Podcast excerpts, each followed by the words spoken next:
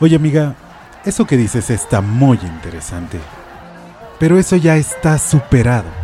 Lo de hoy es la vanguardia. ¿Sí sabes lo que es la vanguardia? Amiga. Yo no soy tu musa, perro. Mejor ven al chisme cultural con nosotros, donde platicaremos sobre lo último de la cultura aquí en Icónica Urbana.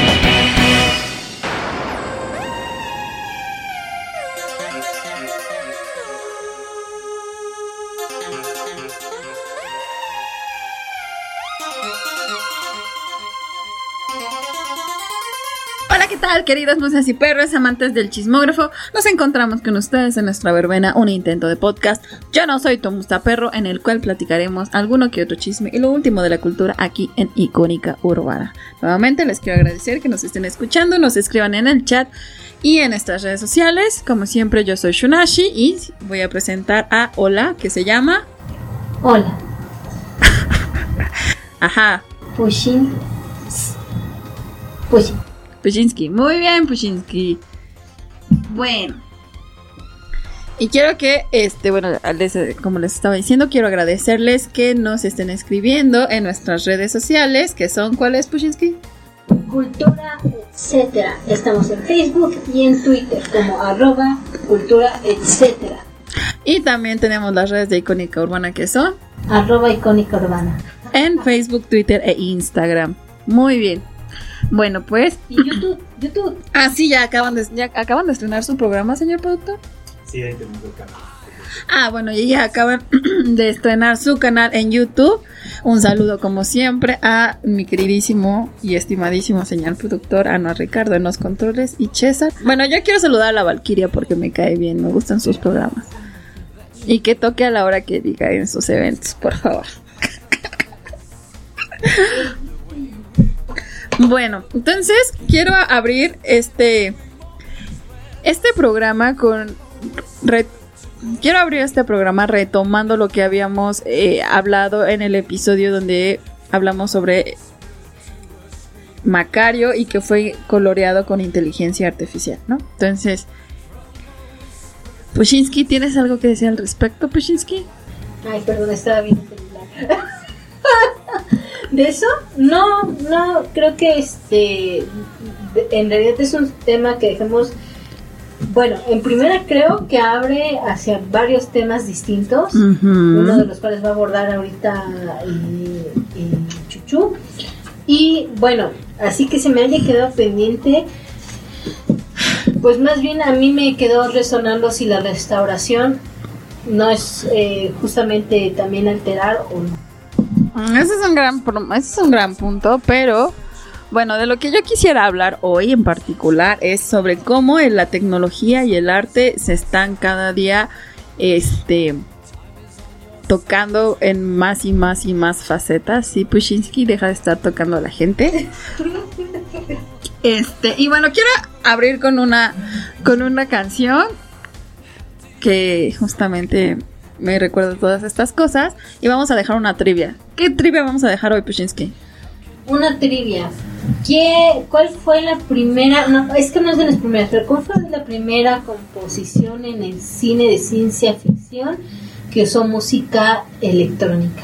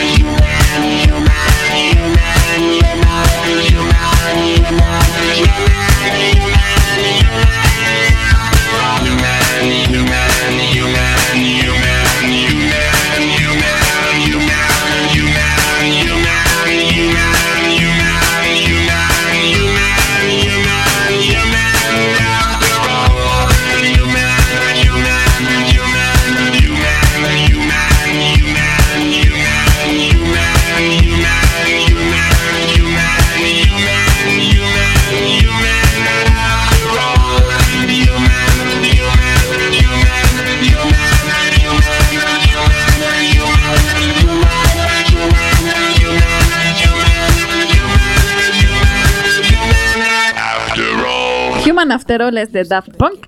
Y quiero empezar justamente hablando de la inteligencia artificial, ¿no?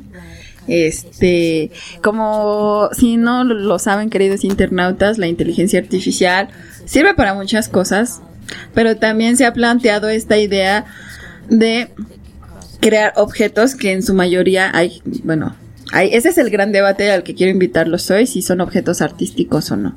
Ya, con- ya existen aplicaciones de inteligencia artificial que permiten crear, que le das así una serie de instrucciones muy básicas y crean cuadros. O incluso también pueden crear este música, ¿no? Entonces, yo quiero, eh, encontré un, un ejemplo de alguien que hizo música con puros algoritmos y quiero que la escuchen y me digan qué piensan. Este es, o sea, este, este ejemplo que les voy a poner es un ejemplo de alguien amateur, nada más con, este, creo que lo, lo codificó en C++ y en Lisp, pero quiero que lo escuchen y me digan qué piensan.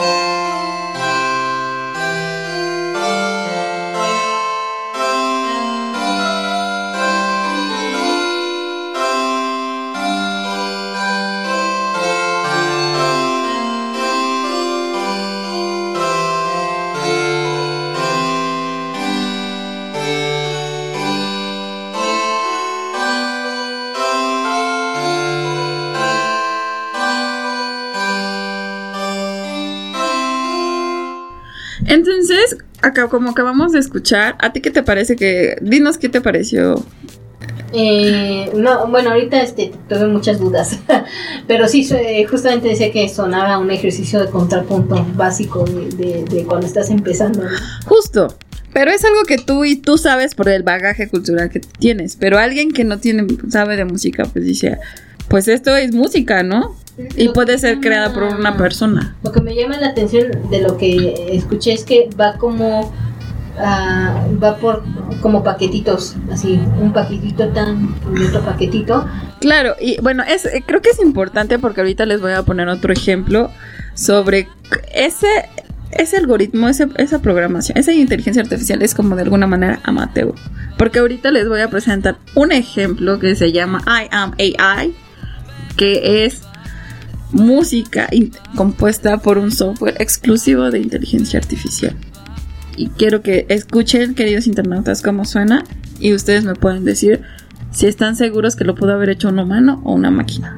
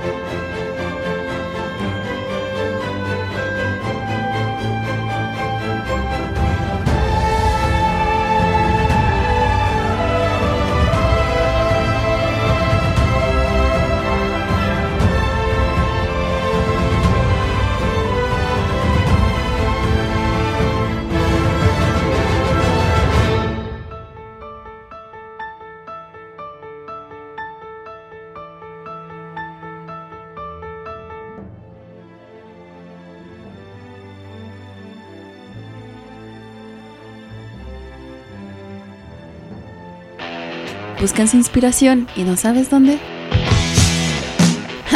yo tampoco. Porque yo no soy tu musa, perro.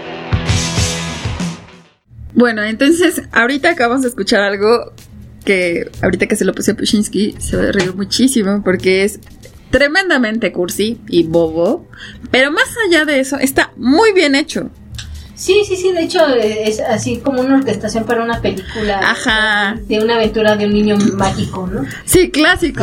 Sí, por supuesto, o sea, pero eso es porque nosotros tenemos este ese bagaje cultural, insisto. Como lo explicó muy bien mi queridísimo productor, la inteligencia artificial funciona de, de, esta manera. Tiene una serie de instrucciones que responden a la lógica, sí, pero tienes que alimentarla con información. Y a partir de esa información, ella encuentra nuevas maneras de combinarla y sacar un producto nuevo. ¿No? entonces, eso es lo primero que, este, quisiera mencionar. Si esta pieza, más allá de si es eh, para una película de un niño mágico, puede considerarse un objeto artístico porque lo hizo una máquina o no.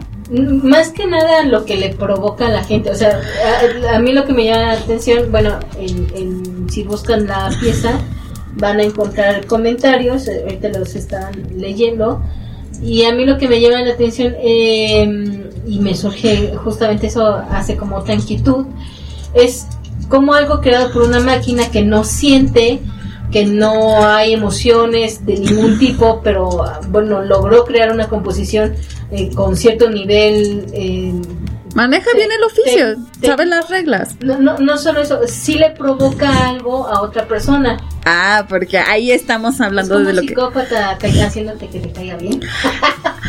no, o sea, bueno, la psicopatía es una neurodivergencia de la cual hablaremos en otra ocasión. No importa, no sientes. Este, pero aquí lo que estábamos hablando con este mi queridísimo productor, un abrazo y un saludo como siempre, es las máquinas aún no tienen conciencia. Los humanos sí. Y este, algo que tampoco tienen las máquinas aún, pero creo que es lo que estamos buscando, al menos los que están buscando esto, todo esto de la tecnología de inteligencia artificial, es que tengan voluntad. Es decir, las máquinas ahorita, a, a partir de, en este momento 2022, no hacen algo a menos que tú se los pidas o que tengan instrucción. Y no lo hacen de manera, valga la redundancia, voluntaria. Entonces, este, en que no, no hay que confundirlo con este ejemplo que es Machine Learning, que Machine Learning y si no alguien, si algún ingeniero o algún programador o desarrollador de software nos escucha y quiere venir a darnos réplica y enseñarnos muy muy bien qué es Machine Learning, súper invitado. ¿Cómo se llama el robot? Que justamente cuando mencionas esto de conciencia, y bueno, yo sé que hay una base de datos, pero hay un robot que se está haciendo muy famoso que es el robot Sofía, que incluso ya muchos actores hablaron con él. Y es que ella justamente su base de datos está hecho para aprender. Entonces hay cosas que ella está aprendiendo de cierta manera sí por voluntad. Y eso, voluntad, o sea, suena raro, pero... Es que hay que entender, o sea, estoy segura que su código está, e- era lo que iba a decir, e- era lo que yo quería llegar. Machine no es lo mismo voluntad que machine learning. Machine learning es, si no lo- si lo entiendo bien, es esta capacidad que ya tienen las máquinas de a partir de este de bases de datos o de experiencias previas ellas mismas modifican sus propios algoritmos para poder dar otro tipo de resultados que pueden ser más eficientes. Entonces más que voluntad Sofía lo que hace es machine learning o es lo que yo opino que no es lo mismo que voluntad porque voluntad Pero- tiene que haber un, deseo una intención Pero es que la cuestión es que si lo, bueno, aunque sea un aprendizaje de la máquina, pero la cuestión es que lo está haciendo como sé que ese aprendizaje después no se va a convertir ya en una conciencia.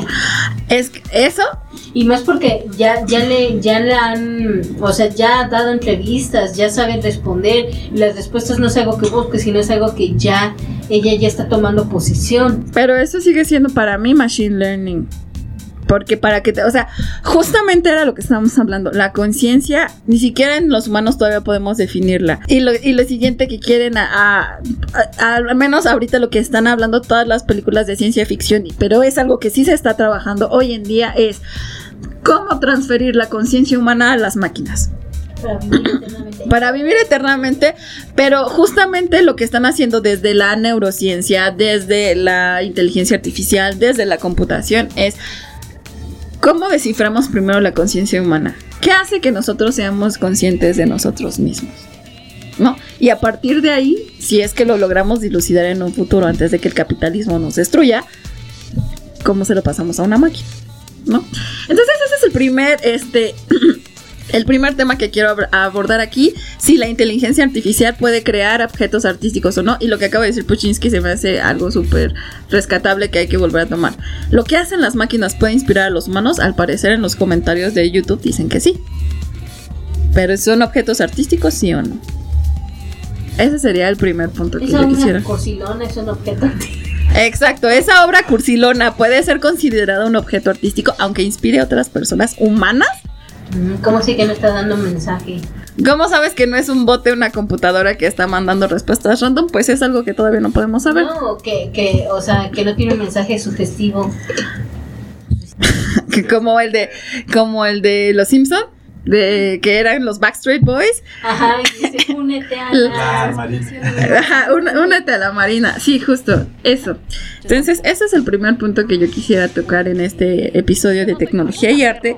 Y el segundo que quiero tocar, ahorita que estamos hablando de objetos artísticos o no, es los NFTs o los TNFs, como les dice eh, Pushinsky, que son los tokens no fungibles. Un token no fungible, en lo que estuvimos investigando Pushinsky y yo, deja de ver el pinche celular, Laura, por favor.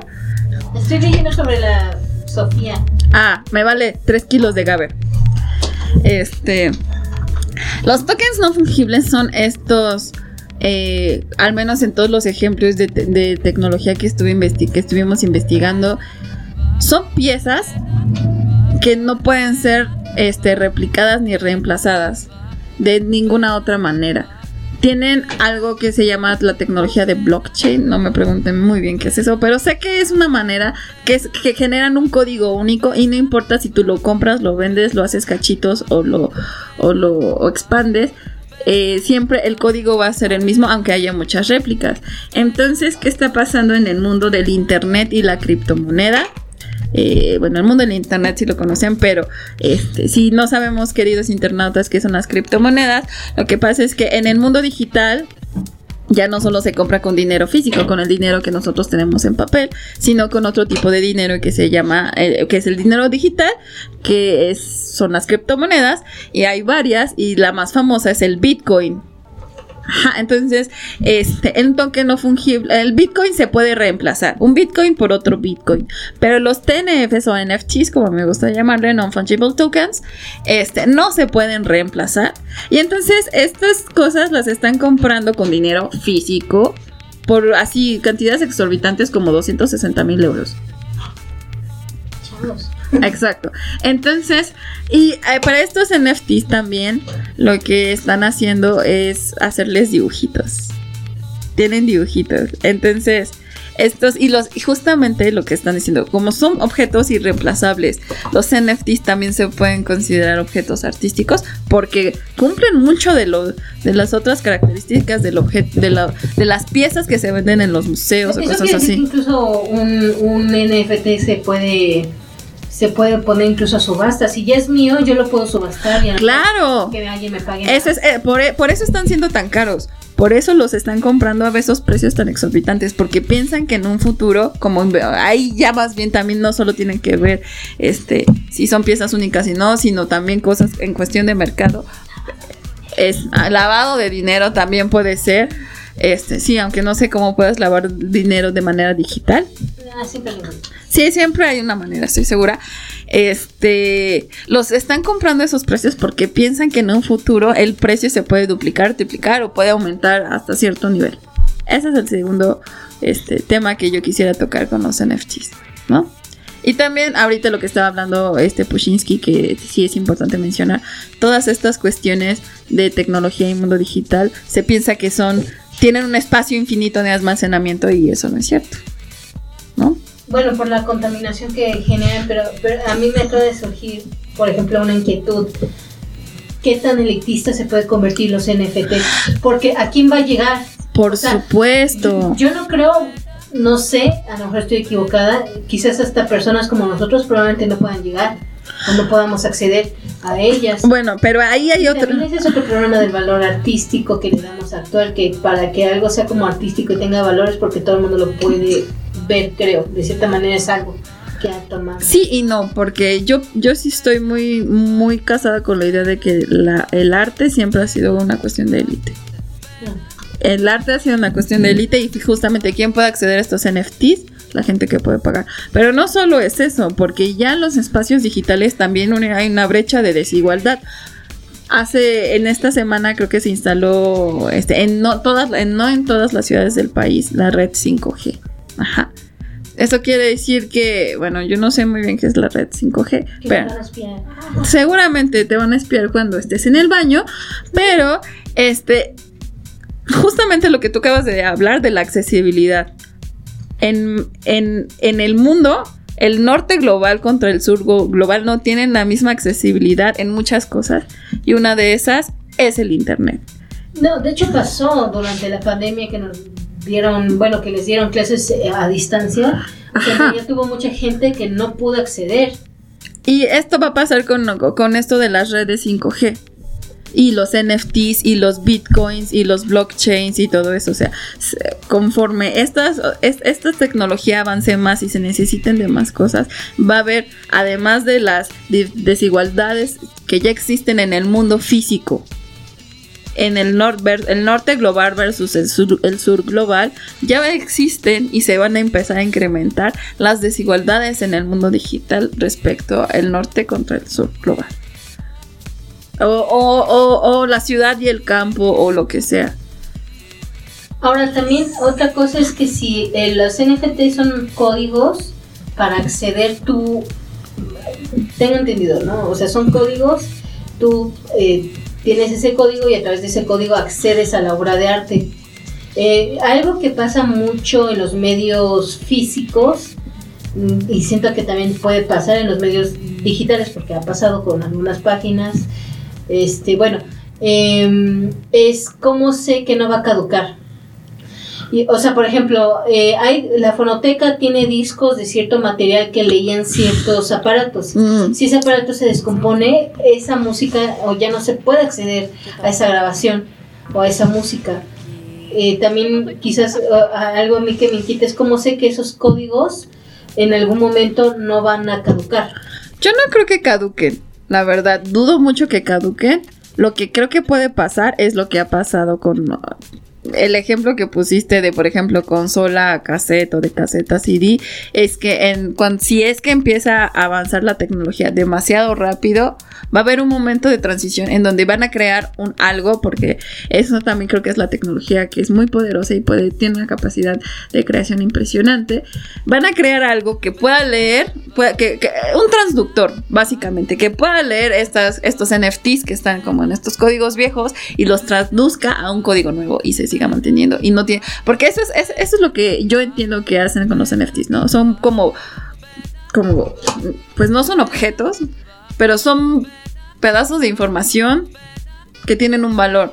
Y el valor no se debe, o sea, lo que, a lo que ellos les apuestan es a que el valor no se pierda. Y para que el valor no se pierda, entonces van a estar creando algo que traduzca del código viejo al código nuevo. Yo así lo entiendo. Esa es una, ¿no? Eh, y bueno, este, y ahorita que estábamos hablando también de, de esto del arte y todo eso, también quiero mencionar que en el arte, que la tecnología, como sabemos, ya estamos como en la quinta revolución industrial, que es la revolución tecnológica, y el Internet ha estado Bueno. trastocando, ha estado trastocando todo, todo, todo, todo, todos los aspectos de la vida humana, y una de esas, evidentemente, no solo es la- la- el arte, eh, como la accesibilidad, sino la producción y el consumo. Entonces, a- ahorita lo que estuvimos revisando es que ya existen, por ejemplo, lo que acabamos de decir, ¿no? Música creada con IA, este, eh, allá hay cuadros que se están exhibiendo en museos creados con inteligencia artificial. Pe- Pero se los adjudican a ciertas personas. O sea, cierta persona dice, ah, esta es mi inteligencia artificial y este es mi cuadro, ¿no? Pero la otra cosa que también eh, estaba viendo es que ya hacen como esculturas en impresoras 3D. Pero eso es otro, bueno, yo lo veo eso como otras herramientas que tienes para generar arte, ¿no? Ajá, es lo que a eso es a lo que quiero llegar. También la tecnología ya está, ya no, ya no estás esculpiendo con, sin, bueno, con. Ahora estás pegando con Brit. Ah, ya estás pegando con Prit. No, ya estás, ya estás programando para que la máquina te haga una escultura, te, te haga una, la impresora una escultura que no se parece en nada a lo que estamos acostumbrados a pensar como ni siquiera arte contemporáneo, No, no, también las propuestas artísticas también ahora son los videojuegos de cierta manera. También pueden ser los videojuegos. Claro que sí. Y- e incluso es más bien como arte colaborativo, ¿no? Donde está el, el escritor, bueno, guionista, los que ponen las voces y los que les dan el, eh, a lo mejor diseñan todo, Ujú. el escenario, los personajes, la ropa, incluso perso- personas que se dedican a crearles una cultura, una religión, a, a- Como The Legend of Zelda que ay, sí. amo ese juego. Esa, e- esa franquicia me encanta. Entonces, este, sí, los videojuegos pueden ser, pero más bien yo estaba como apostándole a cómo las máquinas ya están creando, o sea, porque ese trabajo, los videojuegos, por ejemplo, se- son unas, son personas que usan la tecnología como una herramienta para llegar a un fin.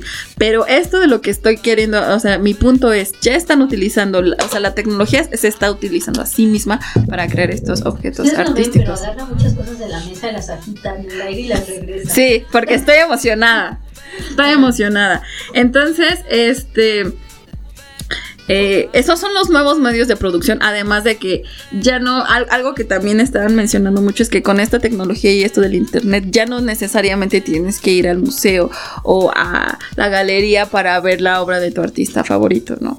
Que de alguna manera, este, con eh, plataformas como CrowdFundMe y cosas así, ya los artistas pueden sin la necesidad de un intermediario dar a conocer sus obras. Bueno, son nuevos mecenas, ¿no?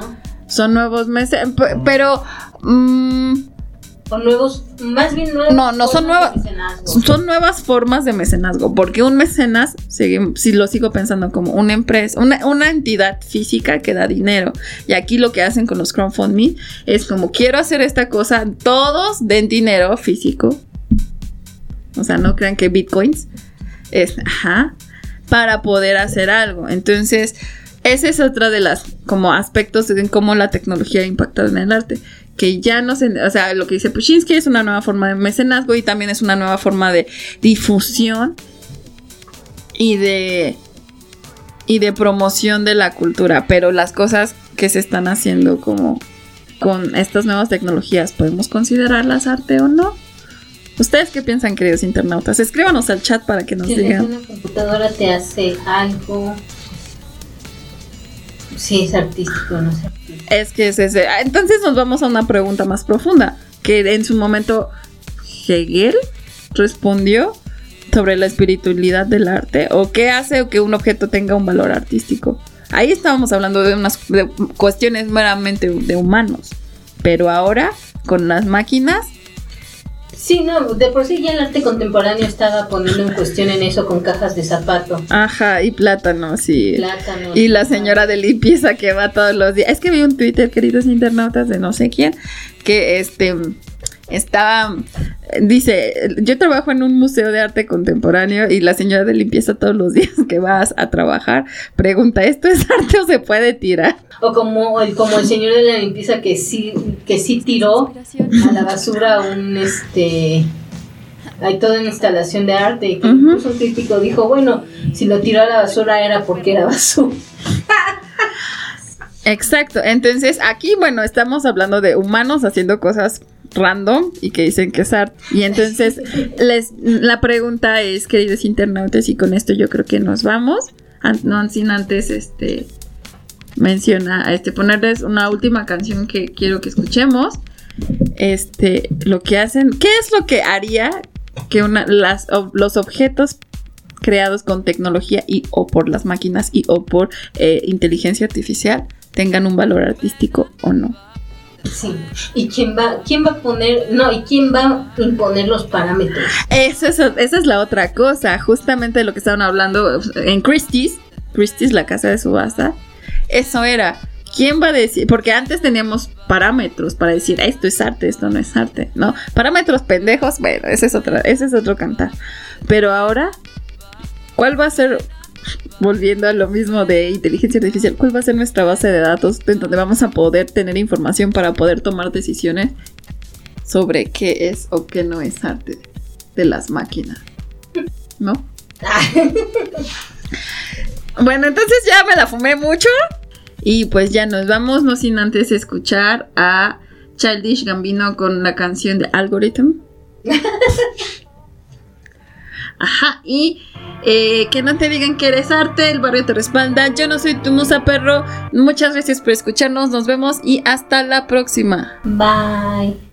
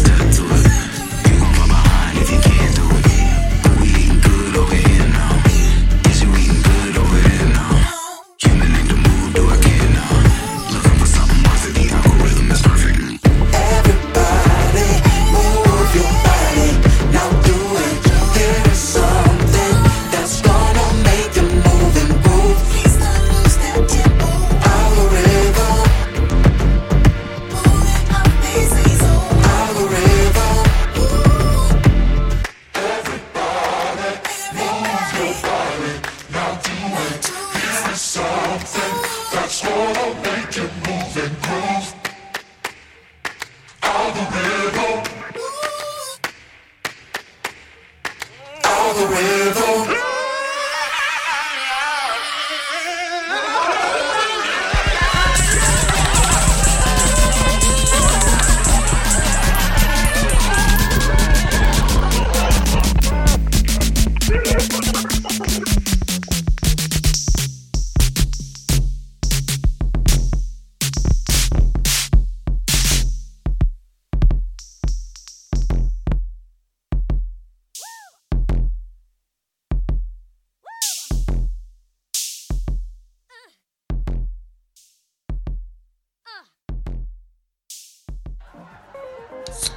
Oye amiga, eso que dices está muy interesante.